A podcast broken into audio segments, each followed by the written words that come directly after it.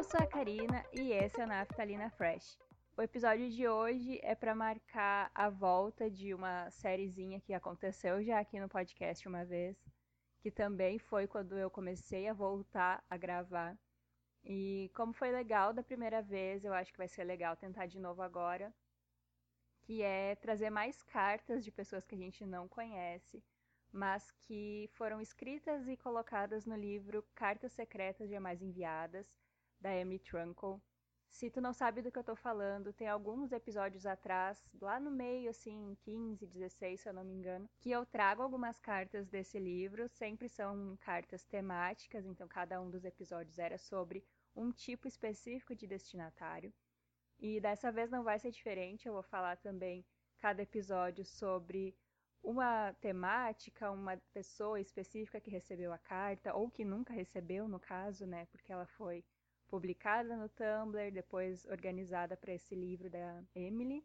E como de todos os episódios do Naftalina até hoje, o mais ouvido de todos é dessa série, do livro, eu achei que seria interessante trazer de novo, porque eu percebi que grande parte das pessoas que me ouve gostou de saber essas histórias, mesmo sem saber quem eram as pessoas que estavam escrevendo, né? Então eu acho que, que vai ser legal, vai ser interessante. O episódio mais ouvido, inclusive, é o que eu falo sobre cartas secretas jamais enviadas que falavam de amor. Esse episódio é uma coisa muito assustadora para mim, que a gente não tem noção até ver os números, né? Esse episódio já foi ouvido quase 500 vezes. Isso é muitas e muitas vezes mais do que um número de plays normal nos episódios que eu costumo gravar. Então, perceber que as pessoas gostam de ouvir essas histórias, assim como eu gosto de vir aqui contar, foi o que me fez pensar que eu deveria voltar com o livro e contar as outras histórias. Eu não coloco todas as histórias desse livro nos episódios, eu seleciono algumas porque umas não tem muito a ver com a temática, ou são muito curtinhas, às vezes não vão fazer a gente refletir muito. E não é surpresa para ninguém, não é nenhuma novidade, não é uma informação nova que eu estou trazendo aqui, que eu gosto de refletir sobre as coisas que eu trago também. Acabo falando às vezes muito mais do que o assunto realmente precisaria ser falado, mas é porque é bom tirar esse tempo às vezes para pensar. Depois dessa introdução extremamente longa, só para variar, Hoje a gente volta então para esse livro da Emily Trunkle e vai ler algumas cartas, seis cartas mais precisamente, que foram destinadas a familiares, pessoas que escreveram para seus familiares, pessoas da sua família, e que muito provavelmente esses familiares nunca receberam a carta, né? Nunca vão saber o que foi escrito, mas a gente vai. Não sabemos quem são as pessoas, para quem elas estavam escrevendo sem ser falando, ah, meu pai, minha mãe, meu irmão, não sabemos quem são, né? Mas a gente vai conhecer hoje, então, essas seis histórias e eu espero que essa volta do livro, das cartinhas, seja um momento legal para vocês também descansarem, ouvirem sobre essas histórias e pensarem o que foi que aconteceu com as pessoas depois, beleza? Então a gente vai começar agora. Querida Madeline, sinto saudade de você. Nunca te conheci, Nunca ouvi a sua voz, nem vi seu sorriso. Embora imagine que se pareça bastante com o meu. E ainda assim, sinto tanta saudade. Toda vez que vejo um par de gêmeos, como a gente, ela aperta ainda mais. Ver outros gêmeos, ver a vida que eu poderia estar levando ao seu lado, destrói meu coração. Nunca te conheci, mas ainda sinto um buraco no lugar que deveria ser seu. Isso é tão injusto. É tão difícil. E é tantas outras coisas que não deveriam ser. Eu deveria estar dividindo um quarto com você. Eu deveria estar te contando as coisas que não posso falar para mais ninguém. Mas não é assim. Um dia vamos estar juntas de novo. Só que até lá você deixou um vazio em mim que ninguém pode preencher. E sigo sentindo sua falta. Todo o amor do mundo da sua outra metade. Essa carta ela deixa meio em aberto um sentido de para onde foi a Madeline, se a Madeline ainda está aqui, se é que vocês me entendem, ou se elas vão se reencontrar em outro lugar, sabe? Eu quero acreditar que nessa parte, nessa primeira carta, aconteceu alguma coisa que deu muito errado e, enfim, separaram as gêmeas, cada uma foi viver a sua vida para um lado, por razões que a gente não faz a menor ideia, mas que depois dessa história provavelmente vocês também vão pensar o que, que pode ter acontecido. Então, fiquei com pena.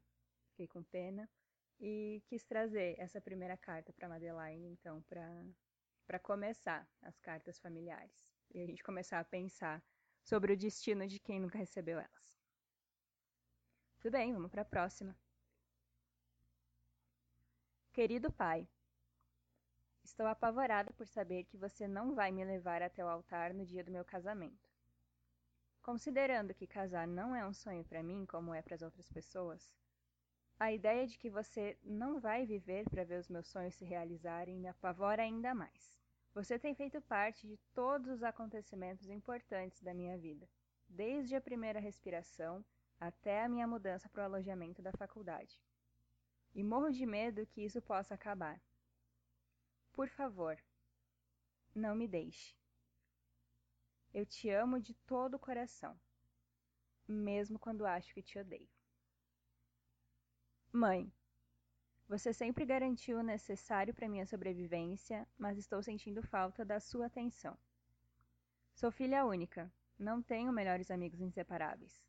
Você é mãe solteira. Não tem outro adulto para me orientar quando está ocupada.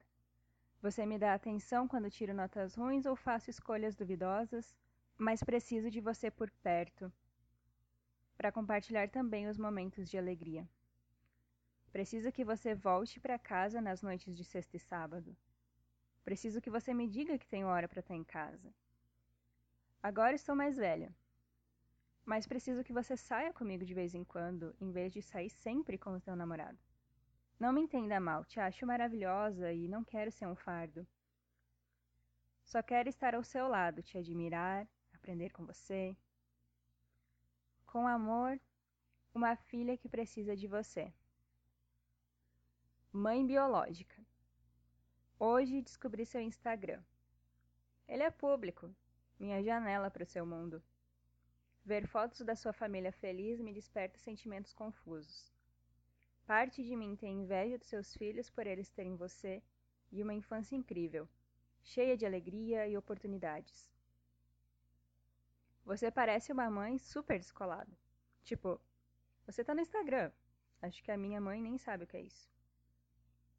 Fico ao mesmo tempo contente e com inveja de que seus filhos tenham a chance de ser crianças. Fico ao mesmo tempo contente e com inveja que seus filhos tenham a chance de ser criança. Tenho algumas boas lembranças. E a minha própria infância foi incrível, mas a maior parte das minhas recordações foi marcada por gritos e tensão. Eu vi a foto que você postou de uma boneca American Girl, provavelmente da sua filha. Na hora fiquei emocionada, porque lembrei de ter a mesma idade que ela e desejar loucamente uma dessas. Mas não tínhamos tanto dinheiro para gastar em um brinquedo. Ganhei uma imitação que me deixou feliz do mesmo jeito, mas são coisas assim que me deixam confusa. Preciso lembrar que aos 20 anos você não tinha como prever o futuro e que a visão que você tinha da minha família era mais geral. Amo minha mãe e meu irmão. A única coisa é que preciso trabalhar para conquistar tudo na vida. Acredito que a minha família me tornou mais forte, me ensinando o valor do trabalho duro e da humildade. Sei quando pedir ajuda e tenho uma visão única do mundo, que não teria caso tivesse as oportunidades que os outros têm. Nem sei o que isso tudo quer dizer. A essa altura já estou divagando. Sinto que, embora o seu Instagram me conecte a você, ele também me desconecta. Sem a tecnologia de que disponho, tenho certeza de que teria tentado fazer contato com você. Mas como consigo ver a sua vida por essa perspectiva mínima, sinto como se tivesse autorizada a fazer juízos apressados sobre a sua família, sua vida e valores, ainda que possam estar completamente equivocados. Sempre me pergunto se você já ficou me procurando no Facebook, no Google ou no Instagram? Se sim, o que acha? Você já se pegou formando opiniões sobre mim, baseada nos pequenos detalhes da minha vida que resolvi tornar públicos? queria saber quais delas correspondem à realidade. Talvez algum dia eu tome coragem e a procure de verdade. A filha que você não conhece. Querida mãe, apesar de tudo o que você fez, eu estou me esforçando ao máximo para te perdoar e seguir em frente.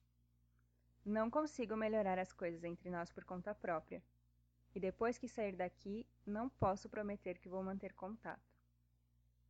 No entanto, garanto que vou aprender com seus maus tratos. E juro que vou me dar uma vida melhor. Não vou guardar ódio no meu coração do mesmo jeito que você. Mas eu também sinto muito. Você está sozinho. Sou uma das duas únicas pessoas com quem você pode contar. Posso ver que você carrega muita mágoa e que é por isso que nos machuca. Tentei ajudar, dei o máximo de mim, mas acho que não tenho condições de te ajudar. Sinto muito. Eu queria, mas não posso. De agora em diante vou me afastar. Isso provavelmente vai te deixar muito triste. Com certeza vai me deixar. Mas não posso mais ficar aqui. Não aguento mais a sua manipulação. Não aguento mais as suas exigências impossíveis e seus comentários ofensivos e depreciativos. Vou fazer a única coisa que você me ensinou bem. Vou trabalhar loucamente e depois partir. Irmã mais velha. Seu marido bate em mim. Achei que você deveria saber. Irmã caçou. E é assim, desse jeito, nada leve nem um pouco tranquilo, que a gente começa com o retorno das cartas do livro Cartas Secretas Jamais Enviadas. Complicado, né? Família nunca é uma coisa simples, nunca é uma coisa totalmente que a gente sabe o que vai acontecer.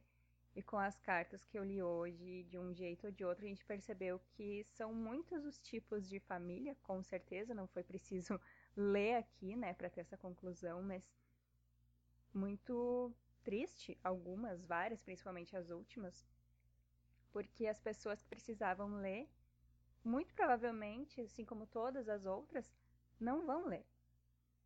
Eu fiquei muito pensativa com essa última, da, da pessoa mais nova, avisando a irmã que o marido batia nela. Que eu queria saber o que acontece depois, sabe?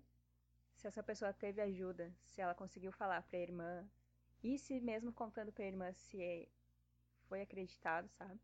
Não foi pensado que ela tava maluca, coisas do gênero. É o tipo de coisa que eu fico pensando. Então, com essas seis cartas, a gente volta a ler esse livro juntos. Eu espero que, mesmo com o peso né, do conteúdo delas, tenha sido um momento para vocês pensarem.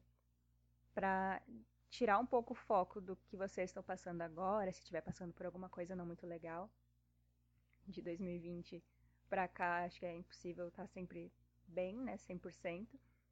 E pensar o que aconteceu com essas pessoas e tentar imaginar possíveis sinais mais felizes para essas cartas, tá bom? Eu espero que vocês tenham gostado. Eu gostei muito de voltar aqui com o livro. E muito provavelmente os próximos episódios são lendo outras cartas de outros temas. Hoje foi a família. Nos próximos a gente vê o que, que nos espera, tá bom?